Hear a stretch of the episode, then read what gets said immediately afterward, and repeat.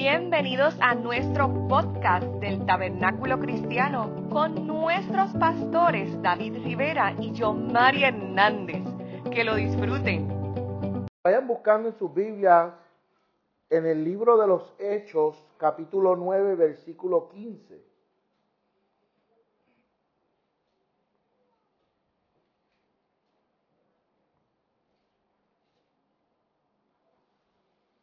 Gloria a Dios.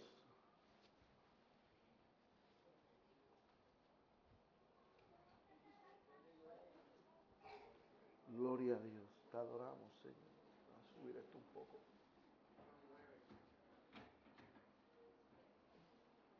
La cara.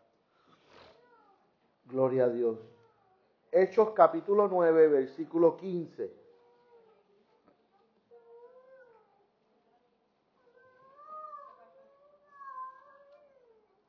Gloria a Dios. Cuando lo tengan, dicen amén. Amén. Dice la palabra de Dios de la siguiente manera.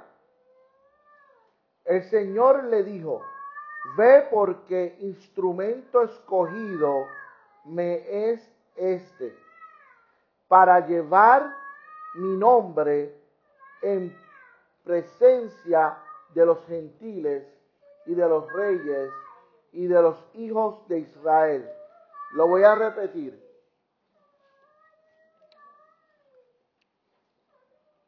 El Señor le dijo, ve porque instrumento escogido me es este para llevar mi nombre en presencia de los gentiles y de los reyes y de los hijos de Israel. Gloria a Dios.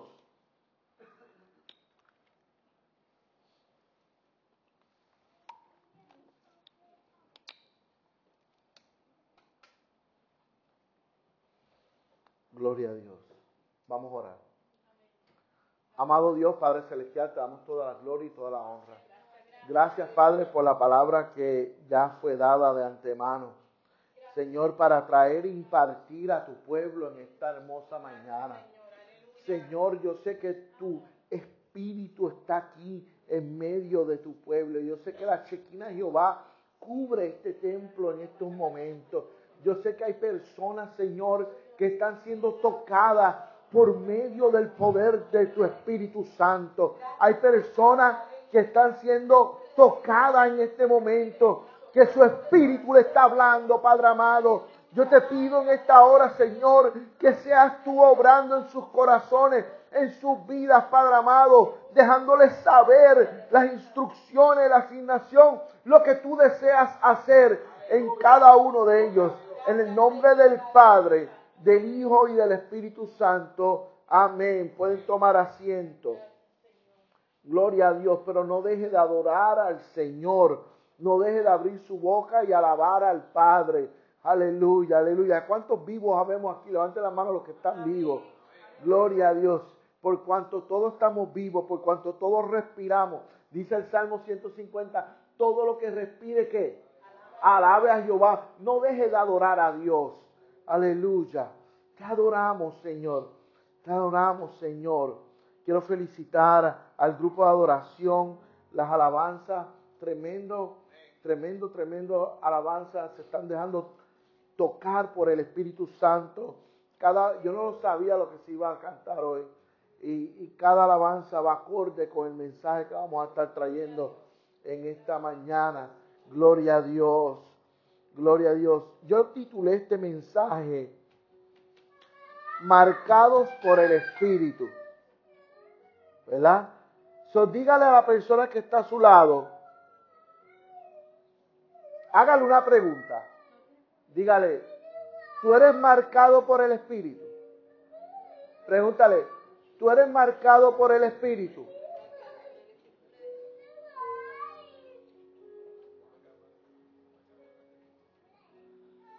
¿Sabe?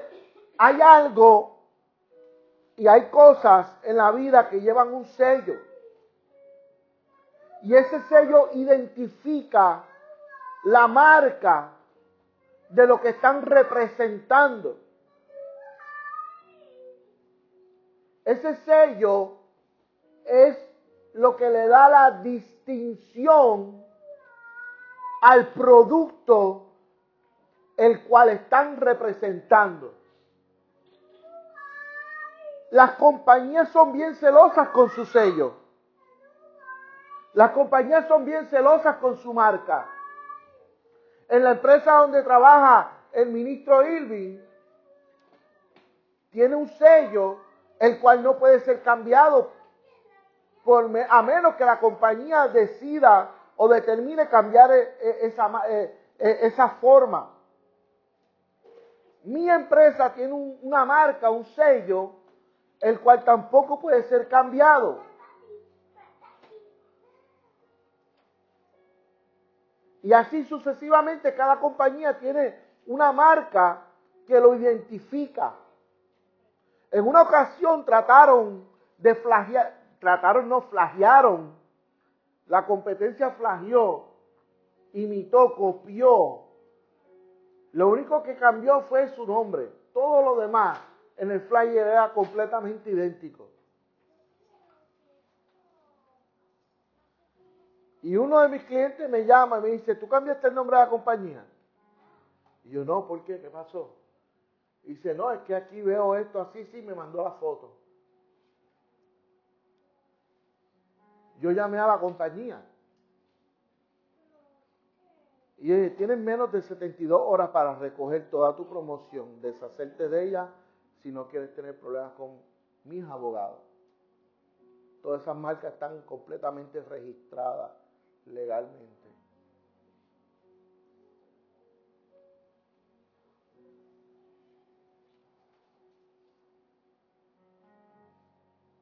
Eso te demuestra y te enseña que en este mundo hay cosas que son originales y hay cosas que son reemplazo y copia.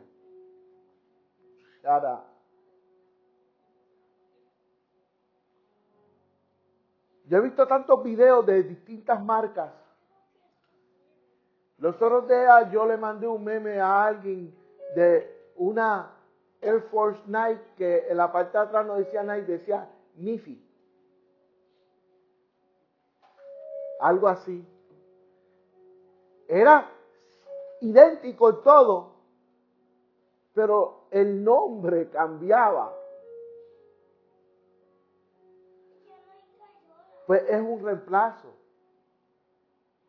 Entonces yo quiero, yo quiero que tú medites en ti si tú eres o tú vas a ser uno de los reemplazos o tú vas a estar o vas a ser uno que lleva la marca original. O sea, estamos a días de terminar este año. Este año ha sido bueno para uno, malo para otro, regularcito para algunos. Y ya el 2024 está tocando la puerta. Y decía, Señor, ¿qué tú quieres que yo le hable a tu pueblo? Ya lo que quedan son días para terminar este año. Y yo estaba medio dormido ayer buscando el mensaje de hoy. Y mi esposa me tuvo que despertar como tres veces de la, de la, de la computadora, de la laptop, donde me dormí con el mensaje. Pero yo no quería dormirme hasta tanto Dios no me diera lo que quería para su pueblo.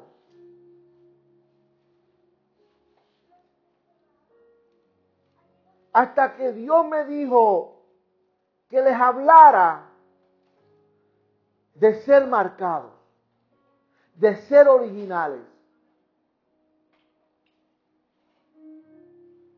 Y hablando con Dios, este fue el mensaje que Él me dio para el día de hoy, para cada uno de ustedes aquí presentes. Este fue el mensaje que Dios dio a mi corazón para la, las personas que nos puedan estar viendo a través de las distintas plataformas y redes sociales. Si tú estás viendo este mensaje a través de las plataformas a las cuales estamos transmitiendo o el podcast, no lo cambies. Dame unos minutos. Porque Dios va a hablar en esta mañana a tu vida. Yo no sé ustedes, pero yo siento una presencia hermosa del Espíritu Santo en esta mañana. Es algo distinto, algo diferente. Y es que Dios quiere hablarle a su pueblo. Año tras año hacemos resoluciones de que queremos cambiar, queremos hacer esto, queremos hacer lo otro. Y muchos hacen resoluciones, me voy a meter más con Dios. Pero no lo hacen. No lo hacen.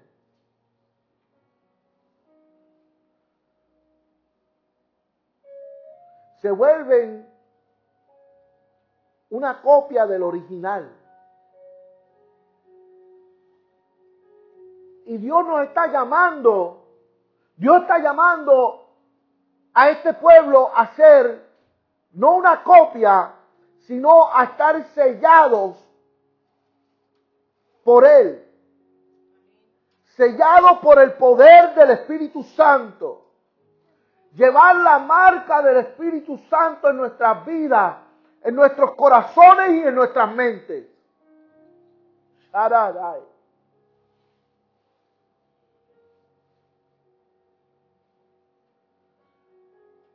Ya está bueno de que la iglesia siga jugando a ser un reemplazo. Cuando Dios te está llamando y te dice al corazón,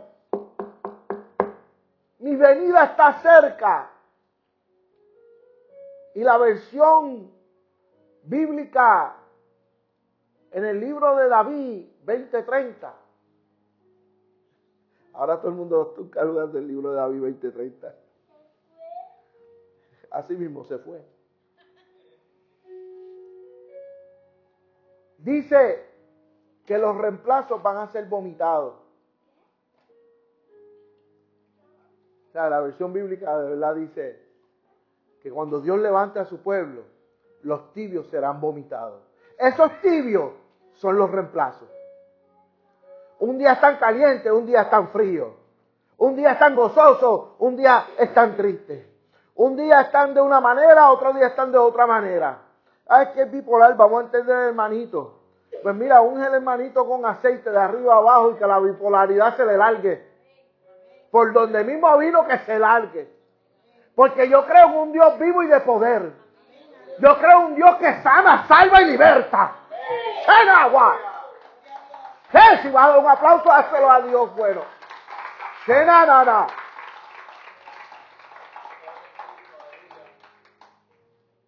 La iglesia ha sido procesada. La iglesia tiene que ser marcada con el Espíritu Santo. Cada vez que hablo de este mensaje me acuerdo de mi padre. Una de las cosas que mi padre me enseñaba y me decía cuando estaba en vida era, nunca se te olvide, David, que para ser un buen ministro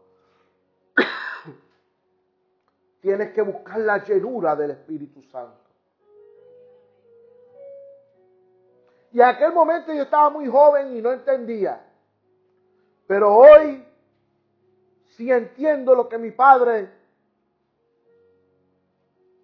me comentaba y me decía en aquellos días que un ministro tiene que estar lleno del Espíritu Santo.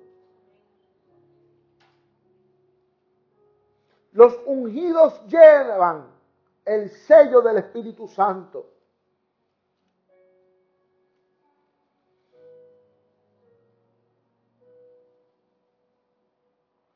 Y quiero comenzar hablándole, porque yo necesito que usted comprenda. Quizás muchos entienden, otros no.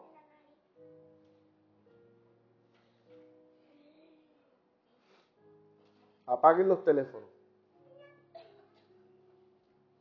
Cuando Dios habla, los teléfonos se silencian.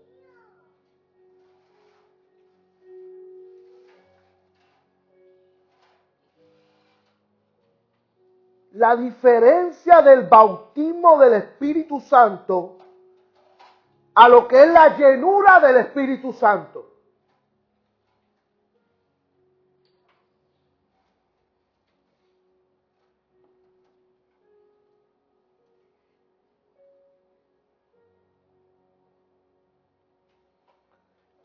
Pregunto, ¿qué es el bautismo del Espíritu Santo? Yo buscando cómo poder digerirles en esta mañana, en cortas palabras, de manera sencilla para que todos me puedan comprender. Si hay algo que me gusta cuando predico o estoy dando una enseñanza, hacerlo lo más sencillo posible.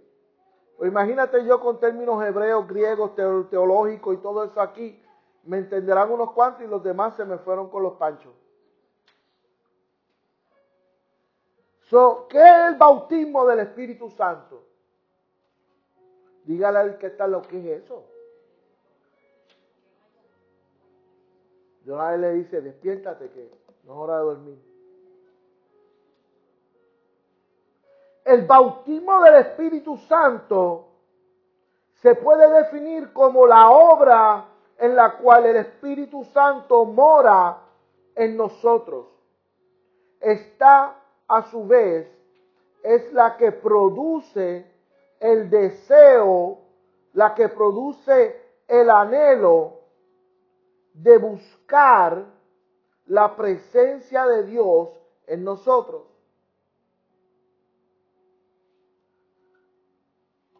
So, el bautismo del Espíritu Santo es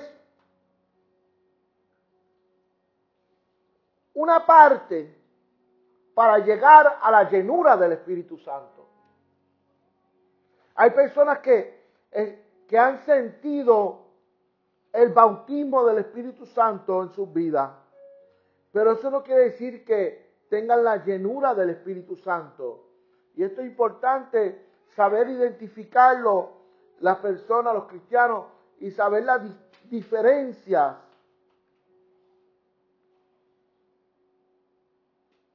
Porque hay personas que ven una manifestación del Espíritu Santo en una persona y hasta cierto punto piensan que tienen la llenura del Espíritu Santo. Pero ¿qué es la llenura del Espíritu Santo? Dile al al lado, ¿ahora qué? ¿Ahora qué?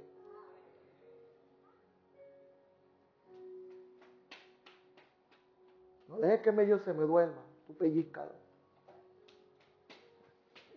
Mira, William, te pellizco de verdad. El ser lleno del Espíritu Santo implica darle a Él la libertad para ocupar cada parte de nuestra vida. Escucha bien.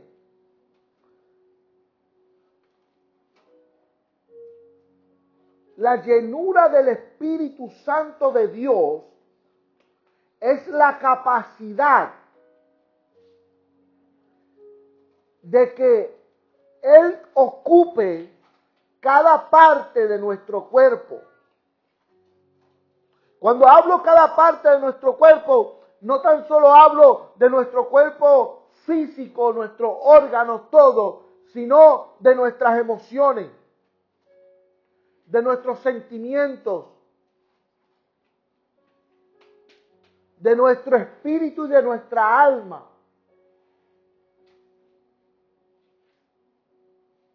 Nosotros vivimos una tricotomía. En otras palabras, somos cuerpo, alma y espíritu. Creemos en la Trinidad. Padre, Hijo y Espíritu Santo, tres, uno son. Nosotros somos tres en un solo ser. Y la llenura del Espíritu Santo es lo que nos llena nuestro cuerpo, nuestro alma y nuestro espíritu. ¿Cuántos dicen amén?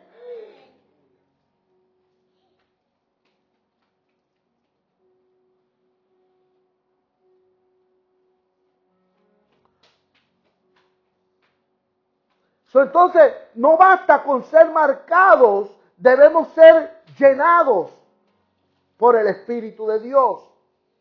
Para ser llenos del Espíritu Santo, debemos pasar por un proceso. El proceso en cada persona puede variar, pero dichos procesos son para purificación. En el libro de los Hechos, capítulo 9, el versículo 9, dice que Saulo estuvo tres días sin ver y no comió ni bebió. Esto indica la separación que él estaba teniendo con Dios. Él estaba siendo purificado en ese proceso. Él estaba siendo cambiado en ese proceso. Los procesos te cambian. Los procesos no son para que tú quedes igual. Los procesos son transformadores. Son para tú ser transformado, para tú ser cambiado. Dios no te trae de vuelta al redil de la misma manera en que tú llegaste. Tú tienes que pasar por un proceso. Tú tienes que pasar por y tener un cambio en tu vida.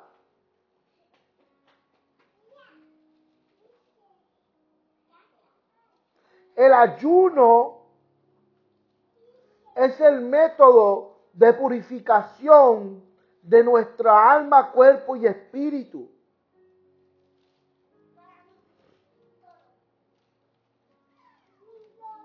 O sea, cuando tú ayunas, tú estás en un proceso de purificación, un proceso de limpieza.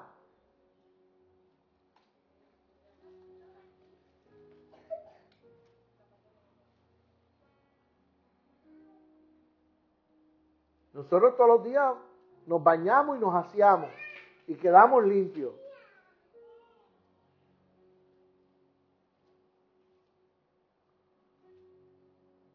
Pero ¿cómo me limpio por dentro? No puedes ir a la ducha.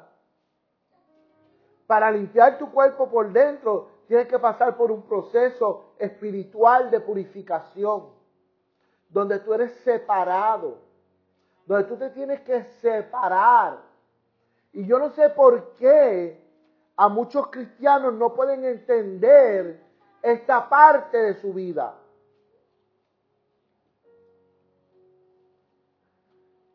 ¿Ya va a predicar?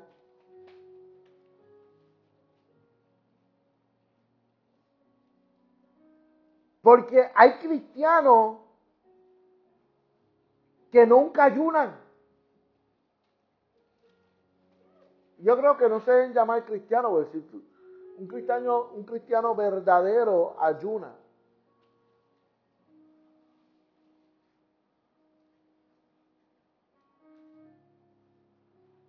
Si, tú quieres tener un cambio en tu vida, un cambio significativo,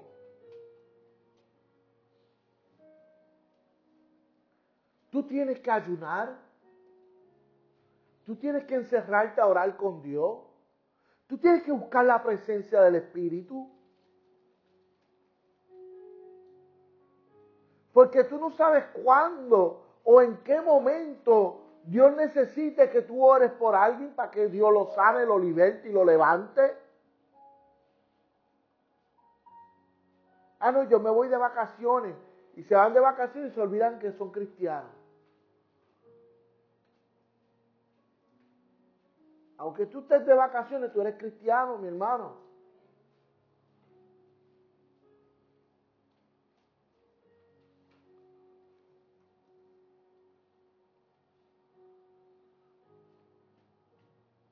Por lo menos en lo personal, yo cuando salgo de vacaciones los domingos, yo voy para la iglesia.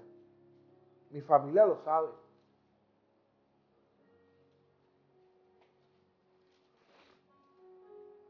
Y si no tengo iglesia a qué visitar, me encierro a orar y a buscar la presencia de Dios. Pero eso debe ser algo que tienes que tomarlo como un estilo de vida.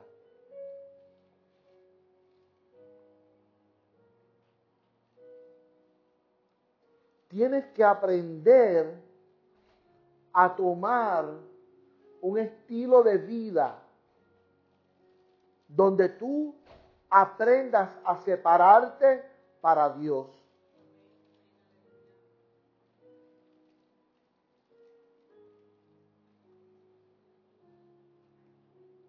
La oración es el medio de comunicación con Dios en el cual podemos sentir y estar en su presencia. La oración es uno de los métodos utilizados para buscar la presencia de Dios.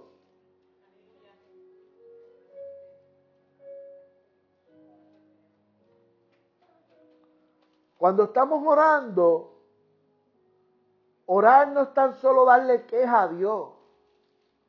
Dios ya conoce tus problemas. La palabra del Señor nos enseña que, que Dios ya conoce qué necesitamos antes de que se lo pidamos.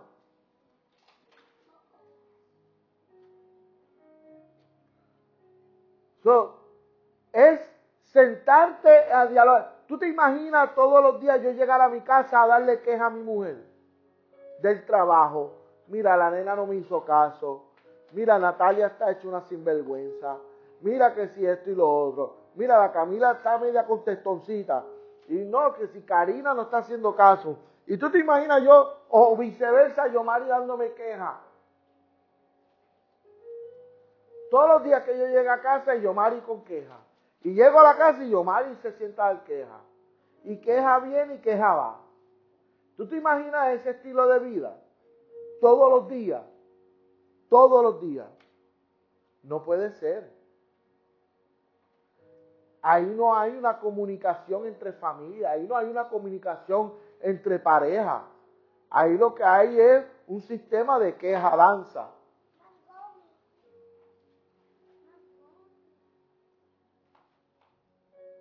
Pero qué distinto sería yo sentarme cuando llego a la casa.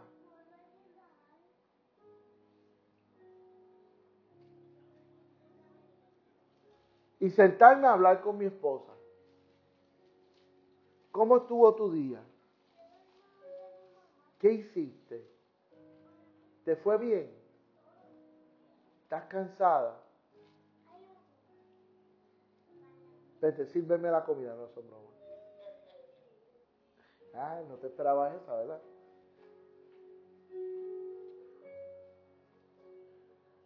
Y tener ese diálogo. Y dentro del diálogo todo sí me fue bien, hice esto, hice lo otro, para aquí, para allá. Yo quiero que tú comprendas que el orarle a Dios no es un sistema de darle queja. Sí, tú puedes decirle lo difícil que te está yendo, pero también háblale de los momentos agradables que tuviste. Dile, Señor, aunque mi día fue un poco difícil y mi jefe estuvo gruñón, yo te doy gracias porque me, permitiste pasar mi día, superar las dificultades. Dios, de verdad que que tú haces unas cosas increíbles porque yo no tenía gasolina para llegar a mi trabajo y esa, esa aguja se mantuvo ahí, ahí, ahí. Llegué al trabajo, llegué a mi casa y la gasolina me dio del carro. Gracias Dios porque vi un milagro en el día de hoy. O sea, tenemos que aprender a ver los milagros de las cosas que Dios hace en nuestras vidas.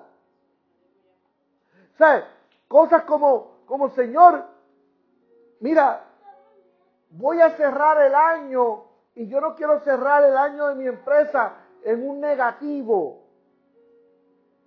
Y de momento, ¡fum! Llegaron clientes, llegaron trabajo.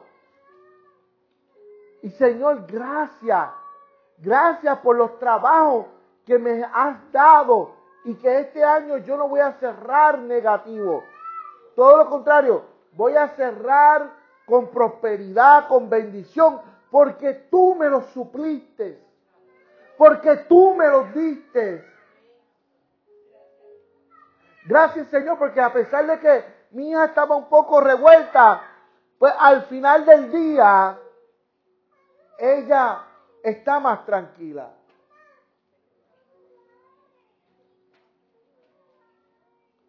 O tenemos que aprender a identificar las bendiciones que Dios nos da día a día.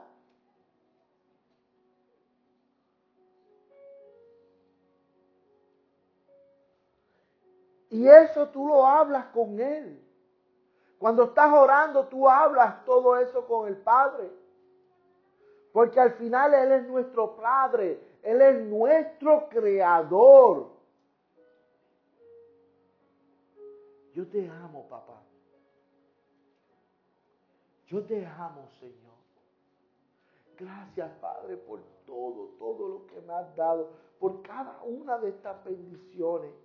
Gracias, Señor, por los clientes que cogieron trabajo conmigo. Multiplica lo que ellos han invertido en mi empresa, multiplícaselo.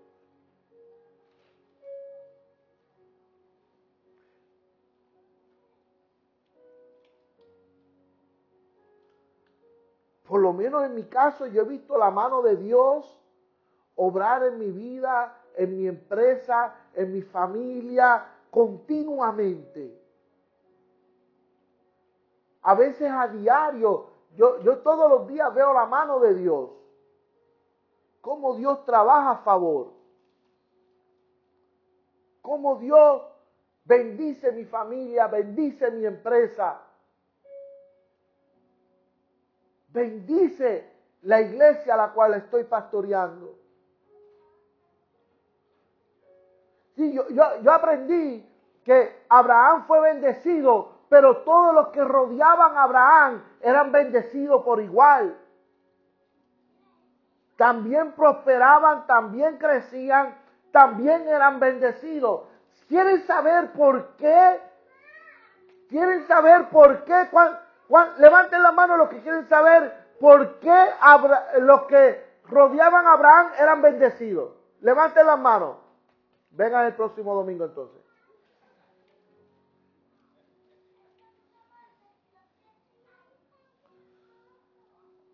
¿Saben por qué? Porque Abraham tenía algo. Dígale al que está en el oído del otro. Abraham tenía una promesa.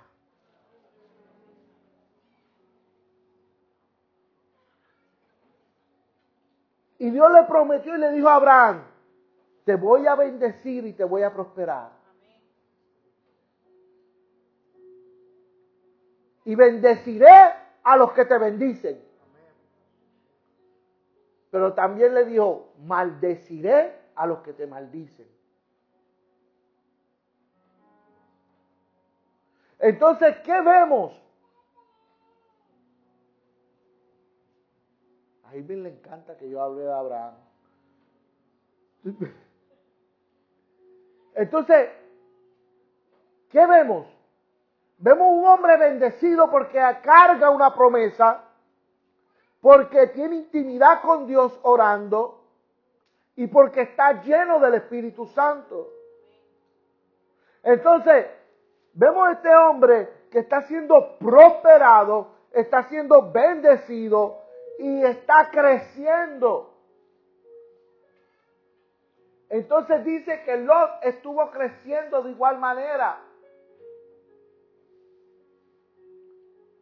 Y la historia habla de Lot, del sobrino, pero también habían otros pastores que tenían sus negocios, que andaban con Abraham y estaban siendo bendecidos.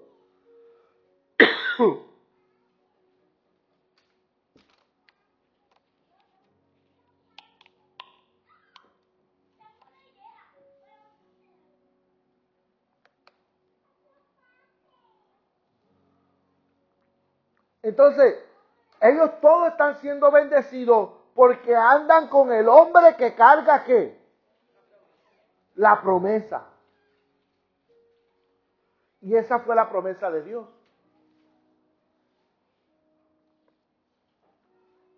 Pero entonces, cuando se separaban de él,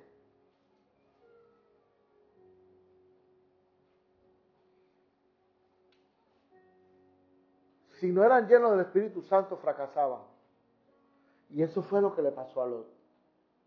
Lot se separó de Abraham, tuvieron que separarse. Dios permitió que se separaran. Porque tú no puedes arrastrar con gente carnúa. Tú no puedes arrastrar con chuleteros.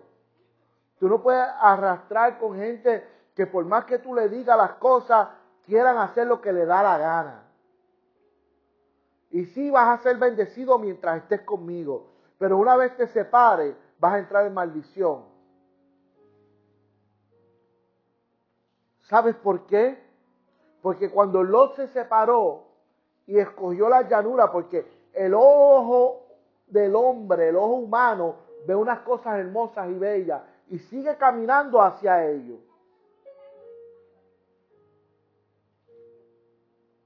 Sigue caminando en pos de eso. Hasta que llegó a Sodoma y Gomorra, hasta que fracasó, hasta que lo perdió todo. Se separó de qué? ¿De quién se separó? ¿De qué se separó? De la promesa. O sea, Dios va a sacar lo que te va a impedir alcanzar la promesa de tu vida. Dios va a sacar y remover todo aquello que te impide llegar a tu promesa.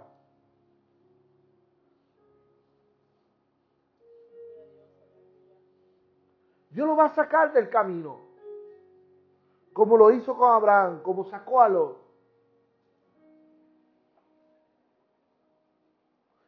Por eso es que es tan importante la oración, por eso es que es tan importante el ayuno, por eso es que, que el bautismo y la llenura del Espíritu Santo son tan importantes. Y a muchos hoy escuchan este mensaje y les va a entrar por aquí y les va a salir por acá. Y el domingo que viene, ¿qué predicó el pastor? Ay, yo sé que estuvo bien bueno se movió Dios, una cosa increíble, pero habló algo. Él habló algo, sí, algo habló. Entró por aquí y salió por acá. Si tú no quieres que se te olvide, escríbelo en un papel, escríbelo en tu libreta, en tu Biblia. Buscar la llenura del Espíritu de Dios. Saulo, ya estamos terminando. Vamos temprano a comer pizza y, o lechón en casa de Irving.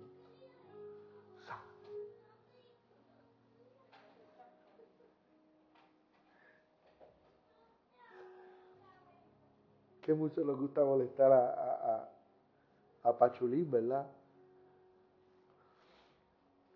Saulo pasó por un proceso de ceguera durante tres días los cuales le permitió estar en comunión orando y ayunando.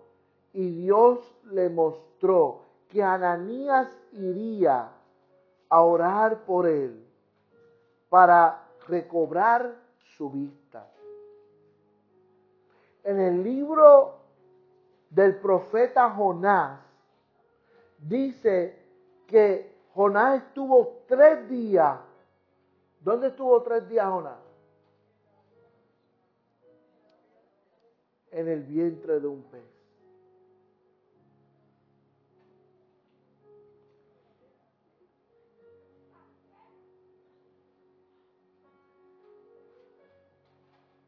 Yo, el pastor David Rivera, hace más de un año atrás, estuve tres días bajo un proceso que cambió mi vida para siempre. Solo dos o tres aquí saben por lo que pasé.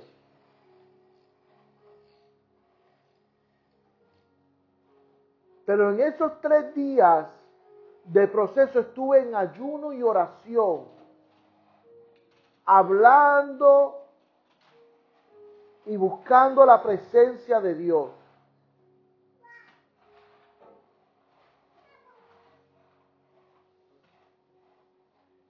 Y después que finalizaron esos tres días,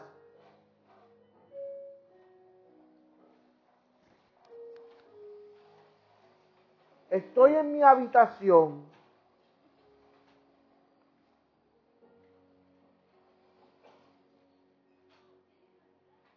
y sale esa sombra horrible del piso y se me muestra. Y yo estoy sentado en mi cama, porque yo me siento en la cama, bebo un poco de agua. Tú sabes que los viejitos nos tenemos que tomar la presión antes de dormir. Y me sale ese pichón. O sea, yo no te estoy hablando que tuve un sueño y Dios me reveló un sueño. Estoy hablando que lo vi en persona. Y Satanás se me aparece en persona. ¿Ok?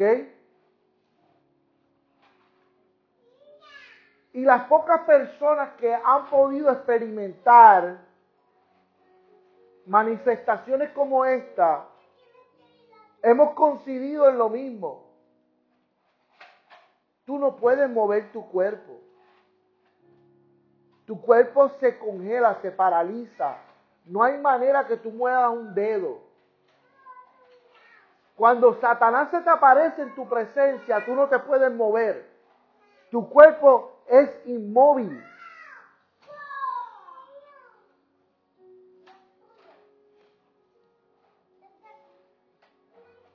Y Satanás me dijo, yo vengo a destruirte. Y quiero que sepa que hoy tú vas a morir.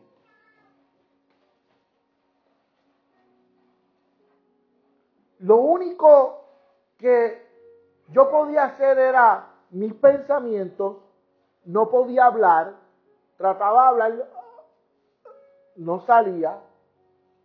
Yo quería levantar a mi esposa, reprende esto, pero la profeta estaba bien dormida.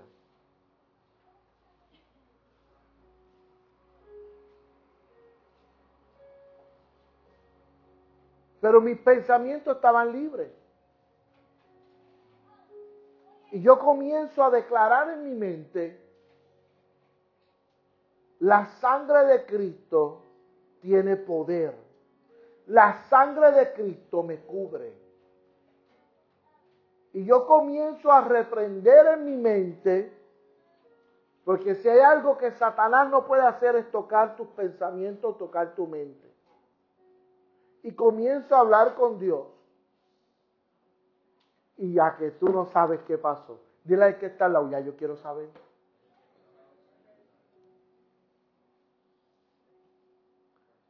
Apareció.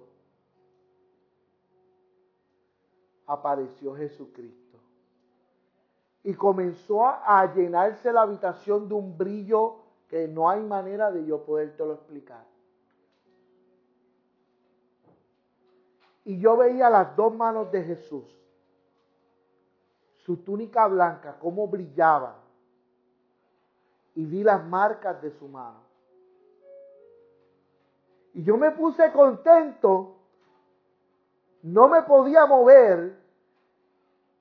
Yo quería como mirarme para ver lo que estaba detrás de mí, porque yo sabía que era Jesús. Y yo me puse tan contento porque yo, en mi mente dije, te chavaste. En mente dije, llegó Jesús. Yo estaba declarando y Jesús llegó. Eso, ese era yo en mi mente. Pero a que tú no sabes lo que Jesús me dijo. ¿Quieren saber lo que Jesús me dijo? Vengan el domingo que viene, son bromas. Jesús me dijo, yo no voy a hacer nada. Esa es tu pelea.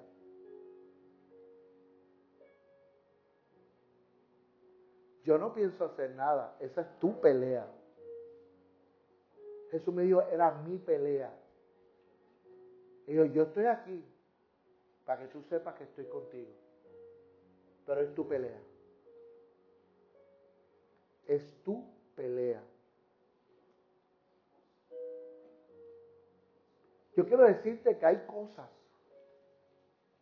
que van a cambiar tu vida,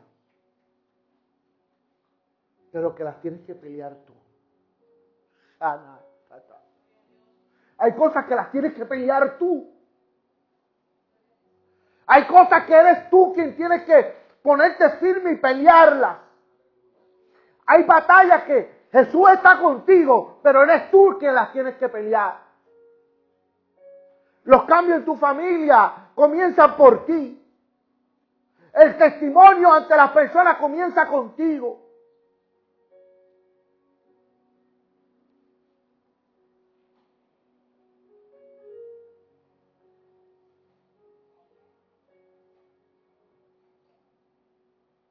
Y anda. Y sí, me dio ánimo. Me puse bien bravo. Y yo comencé a tratar de forzar mi voz para reprender a Satanás. Hasta que cuando en un asiento que soy como libre de, eso que, que me tenía eh, inmovilizado, y grito, te reprendo en el nombre de Jesucristo. La sangre de Cristo cubre esta casa. La sangre de Cristo me cubre. Te echo fuera de mi vida. Te echo fuera de mi casa. No tienes parte ni suerte en mi vida, ni en mi hogar, ni en, ni en ninguna de mis hijas, ni en mi vida, ni en mi matrimonio. Y comencé a declarar palabra de Dios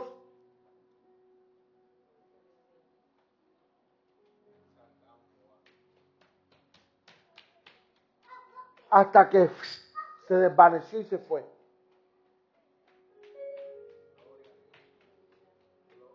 Y ahí Jesús puso sus dos manos, una en mi pecho y una en mi espalda. Y empezó a darme unas palabras. Y me decía, hoy te doy una nueva unción. Hoy pasaste a otro nivel. Te doy autoridad para reprender. Cambio la forma en que hablas lenguas. Y comenzó a hablarme.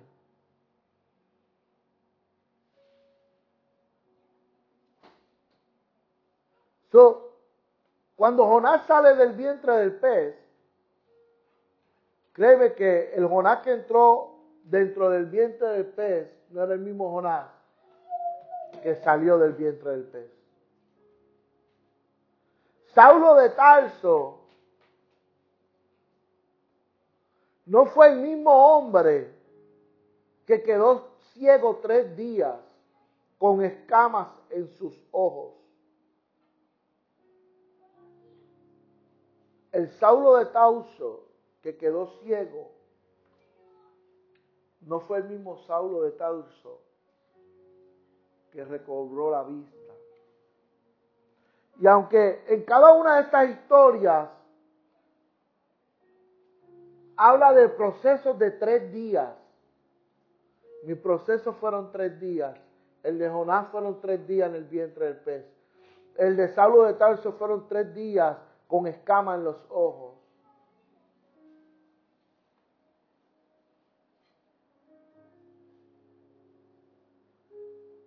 A cada uno se nos dio algo distinto. A Saulo veía la vida de una manera, porque aunque tú no lo creas, él lo hacía pues creyendo en sus estatutos y en sus principios, que lo que hacía estaba bien. Él creía que, los del camino eran blasfemos a Dios. Y por eso los tomaban y los llevaba cautivos. Dice que Saulo de Tauso respiraba muerte cuando caminaba. Ese hombre entraba a las casas de las personas con un ejército de hombres a filo de espada porque no había pistolas ni nada de eso. Tomaba hombres, mujeres y niños. Vámonos, ustedes son cristianos. Antes no se le llamaban cristianos, ustedes son del camino. Vámonos. Están arrestados por ser del camino, por ser cristianos. ¿Saben dónde terminaban muchas de esas personas? ¿Alguien sabe? Tú tienes A. Los otros tienen una B bajita. Terminaban en el Coliseo romano, siendo devorados por los leones. Y los romanos, eh, gozándose. ¿Sabes lo que hacían algunos, algunas veces? los enterraban vivos con la cabeza por fuera de la tierra. Hombres, mujeres, niños, todos, así, con la cabeza por fuera, en medio del coliseo. Y soltaban leones que llevaban días sin comer, para que les devoraran la cabeza y los mataran.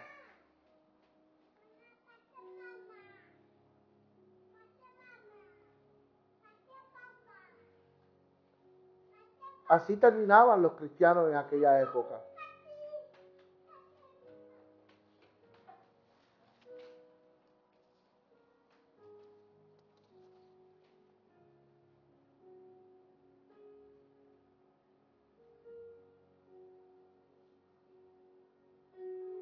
Hay una historia verídica de un pastor coreano, y me perdonan porque no los nombres coreanos y yo como que no nos llevamos muy bien. Apenas me sé los del español. Pero si no me equivoco era Jin Yang, algo así. Este pastor coreano en la década de los 50 en Corea era y hasta el día de hoy es ilegal el cristianismo. Y el que es cristiano paga con su vida. entonces, ellos se reunían, escuchen acá porque ya yo estoy terminando, ellos se reunían debajo de las alcantarillas, las alcantarillas donde pasaban los las aguas negras, el excremento, todo lo que procesaban los inodoros pasaba por ahí. Pero ahí ellos se reunían. Era el único sitio seguro para reunirse y dar su culto.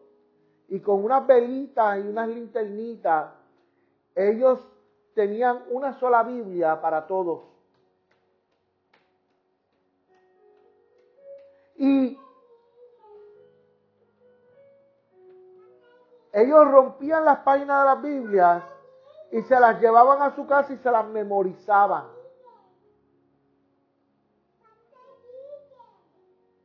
Y ellos se memorizaban esa palabra.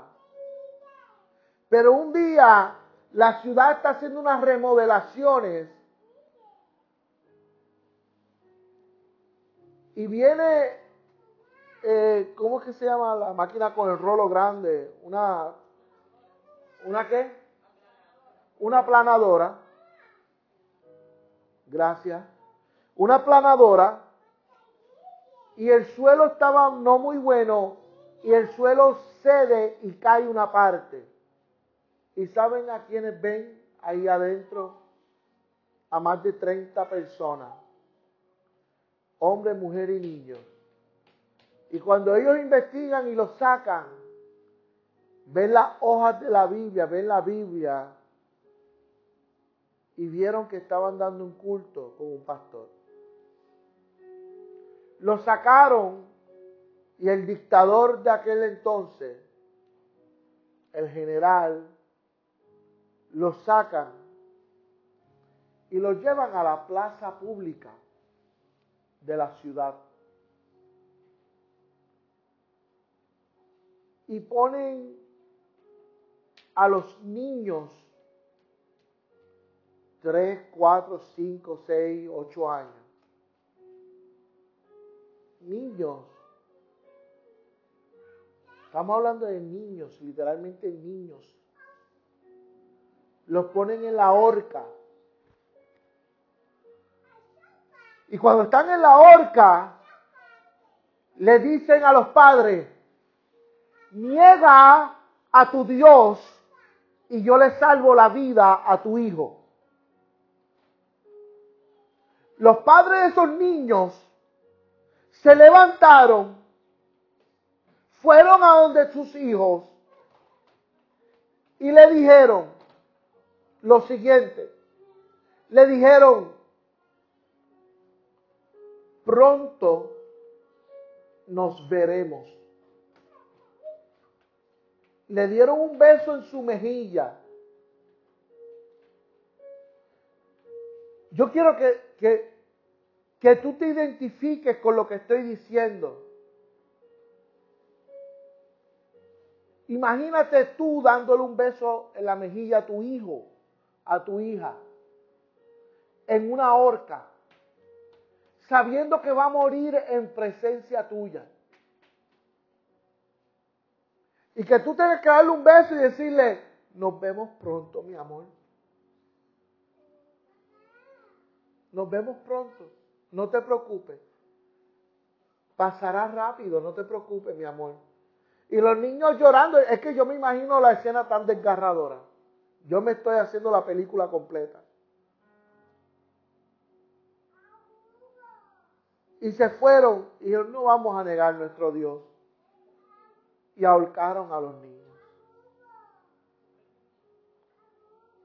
Todos los adultos los acostaron en la brea, en la carretera, y pusieron la aplanadora al frente de ellos.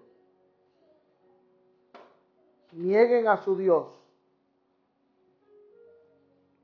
Y yo les, yo les prometo salvarle la vida. Era lo que ese general decía. Nieguen a su Dios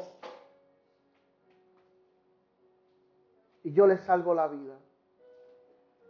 Pero surgió algo.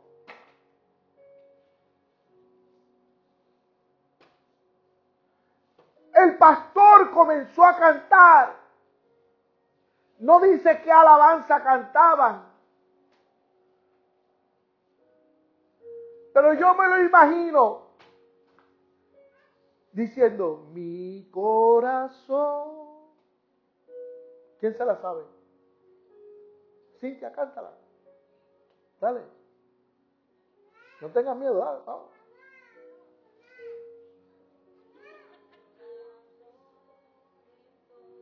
Una la canción, cuán grande es ¿Y sabe lo que el general decía? Estos son hechos verídicos, tú lo puedes buscar en internet. Decía, cállense la boca, nieguen a su Dios. Y ellos con mayor fuerza cantaban, mi corazón. Qué lindo canta este pastor, ¿verdad? Toda la canción. Por eso Dios me dio el don de predicar, no de cantar cuán grande ser, cuán grande ser. Y la planadora empezó a caminar por encima de cada una de esas personas.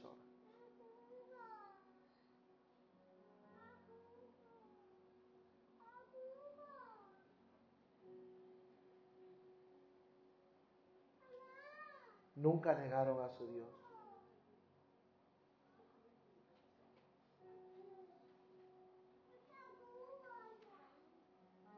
Para pasar por ese proceso tenían que estar llenos de la presencia del Espíritu Santo. Un reemplazo se ha separado y dice, no, yo niego a Dios, olvídate de eso, la planadora esa está bien grande. Hoy no es mi día, dame mi nene. Salvaban su vida carnal, pero morían su vida espiritual.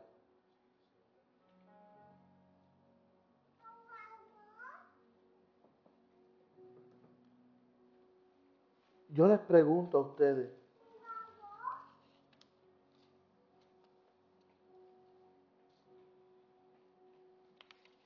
tu proceso, ¿a dónde te está llevando? ¿Sabes? Toma, tómate un minuto, ya yo terminé de predicar, literalmente, sí terminé de predicar. Pónganse de pie. Ya llegó el final de este episodio, así que si te gustó nuestra transmisión, te invito a que nos sigas. Entonces nos vemos hasta la próxima.